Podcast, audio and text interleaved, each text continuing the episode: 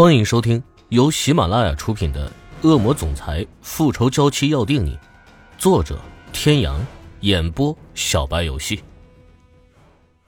大口大口的吃着饭，香香在一旁满心安慰，他的娜姐终于又回来了。看着手里的化验单，池小雨长长的呼出一口气，紧张不已的心终于完全平复下来。虽然因为上一次的事情，医生也说了。她这辈子有可能无法再做母亲。自那之后，欧胜天就再也没有和她采取过任何避孕措施。刚出了医院的她再次干呕起来，着实把她吓坏了。看到她如释重负的表情，欧胜天的心里有些不是滋味。还好，只是有些着凉，消化不好。看着一脸轻松的去窗口取药的女人，欧胜天的脸更臭了。拿了药回到车上。池小雨才发觉身边的男人好像生气了，有些莫名其妙的伸出一根手指捣了捣他。你怎么了？是不是不放心关小姐？如果不放心，再回去看看。欧胜天一把握住她的小手，脸上乌云密布。没有怀孕，你就这么高兴？难道你希望我怀孕？不是你说的，我没有资格做你孩子的母亲。拧眉，男人略微尴尬的别过头，这死女人拿他说的气话堵他的嘴。你爱我吗？车厢内顿时寂静，池小雨笑了笑。你不爱我，我也不爱你。如果真的有了孩子，来到这个世界上也是受苦。听着他动人的小嘴里说着最残忍的话，欧胜天的胸膛又开始隐隐作痛，这好像是他第一次。用如此平静的语气说出他不爱他，尽管这是事实，可他不想接受。你爱的是谁？林宇哲吗？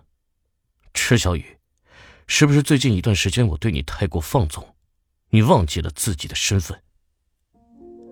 冷酷的话语一个字一个字的像鞭子一样抽打在他的心房，他为什么会有这样的感觉？终究还是在乎了。他不知道自己为何会纠结这个问题，就在刚才，他甚至是想都没有想的就问出口。问完他就后悔了，因为他不确定他会给一个什么样的答案，他也不知道自己期待一个什么样的答案。如果说爱，他不会高兴；如果说不爱，他亦不会难过。池小雨在心里将自己嘲笑了一番，真是贪心呢。爱与不爱，不可勉强。更何况是像他这种意志力远超于常人的人，若不爱，他纵使千般手段又能如何？亏得自己一开始还妄想让他爱上自己再抛弃，到如今才明白，真是愚蠢之极。在这场游戏中，谁才是弱者？毫无疑问是他，因为沉溺于他编织出来的谎言也不是一次两次了。没有答案，其实就是最好的答案。换个角度想想，他总归是没有再继续骗他。如果他像一般富家子弟说些甜言蜜语，或许他会就此沉沦也说不定。谢谢你的提醒。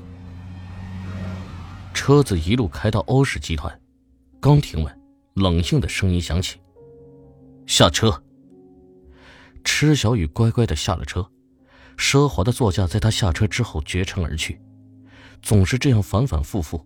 他真的累了，打了车回到别墅，池小雨一头钻进自己的房间，一整天都没有下楼。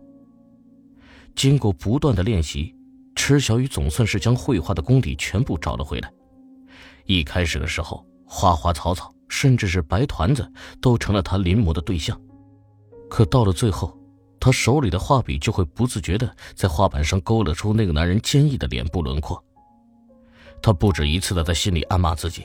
明明刻在脑海里的应该是宇哲哥才对呀，可越是逼迫，他的手和脑就越不听使唤。就像现在，逼着自己想着宇哲哥，可停笔之后仔细一看，轮廓确实是林宇哲，眉眼、五官却又成了那个人。像泄了气的皮球，一把扯掉那张素描，三两下撕得粉碎。自从那日和欧胜天不欢而散，这段时日。两人都像是有意回避对方。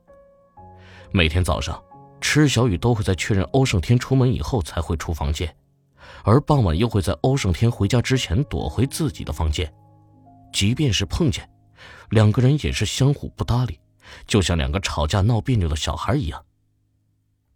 正当池小雨一脸苦瓜相的整张脸贴在桌子上的时候，搁在一边的手机响了起来。池小雨抓过来一看，是个陌生的号码。喂，你好，哪位？是我。你是关小姐？没错，我也不想跟你绕弯子了。今晚七点来酒吧，我有事找你。不给他问话的机会，关莲娜很干脆的挂上了电话。池小雨愣了半天，关莲娜找他会有什么事情呢？犹豫了半天，要不要告诉欧胜天？可一想起来两人这么多天的冷战，池小雨就忍不住腹诽，再也没有见过比他还小气的男人了。七点钟，池小雨准时出现在范尼之夜，大厅一如既往的充斥着喧嚣，男男女女尽情的在场中挥洒着汗水。他一进门，亮子就看到他了，带着他上二楼。最里面左手的包间，你自己去吧。那个，这次你不会又让我走错吧？放心吧，今天这一层没有招待其他的客人。仔细观察了下亮子的神情，不像是骗人。池小雨点了点头，朝前走。亮子的脸色闪过一丝阴暗，只怪你惹了自己不该惹的人。大厅一角，跟一群美女喝酒喝得正嗨的戴维。醉眼朦胧的看见一个熟悉的背影，仔细看了下，还真是欧胜天的那个小美人他怎么会一个人到这里来？前面领路的那个不是娜娜身边的手下吗？这么说来，小美人是来见娜娜的。戴维摩挲了下巴，露出一抹坏笑，这倒是有意思了，说不准还可以看到两个女人打架的场面。他掏出手机，迅速拨通欧胜天的号码，有事快说。我很忙。戴维撇了撇嘴，想到一会儿可能会上演的场面，他就大人有大量的先不跟他计较了。我说：“哥们儿，有没有兴趣看女人打架呀？”有病！欧胜天毫不客气的送了两个字给戴维。